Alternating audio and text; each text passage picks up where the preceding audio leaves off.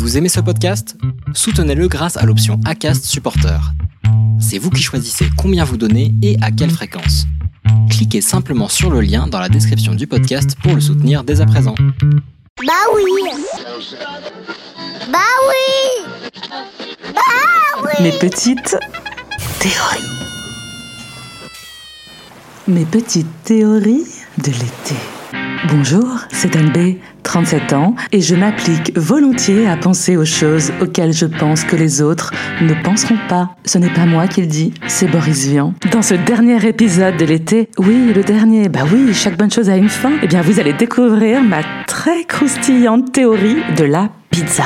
When the moon hits your eye like a big pizza pie, that's amore. Una pizza, per favore. Mais oui, je ne vous apprends rien si je vous dis que la pizza est italienne. Bah oui Mais non, que dis-je Napoletana, bah oui, croyez-moi, ce n'est pas la même chose. Au XVIIe siècle, dans la cité parthénopéenne, Manger de la pizza permet de se rassasier pour une modeste somme, et cet aliment roboratif est destiné aux pauvres. Oui, d'accord, merci Wikipizza. Oui, oui, il existe un moteur de recherche que pour les pizzas. Mais là où j'hallucine, c'est qu'il y a carrément une rubrique pizza et santé. Non mais ces Italiens, selon les experts de santé milanais, les personnes qui mangent des pizzas au moins une fois par semaine seraient moins touchées par le cancer. Ah, les Italiens me surprendront toujours. Bientôt ils vont nous faire croire que la glace favorise une bonne hygiène bucco-dentaire. Bon, je m'égare. Ah oui, c'est la théorie de la pizza. Est-ce qu'on parle des personnes qui commettent le crime fatidique? Ces personnes qui n'assument pas leurs actes, ces personnes qui mangent des pizzas en leur cœur pour enfin laisser dans leur assiette tous les bords. Pour moi, la population se découpe véritablement en deux parties. Ceux qui mangent les bords et ceux qui ne les mangent pas. Mais oui, c'est un état d'esprit. Je suis sûre que vous connaissez un ami qui ne mange jamais les bords de sa pizza, ou peut-être vous-même. Eh bien, vous constaterez que ces personnes ont un profil psychologique borderline. Pa- Pardon, vous, pensez que j'exagère? Vraiment? Bah oui, c'est-à-dire qu'elles voient leur pizza comme une assiette contenant des ingrédients. Euh, les bords comme un emballage, alors que les bords sont ni plus ni moins la pizza elle-même.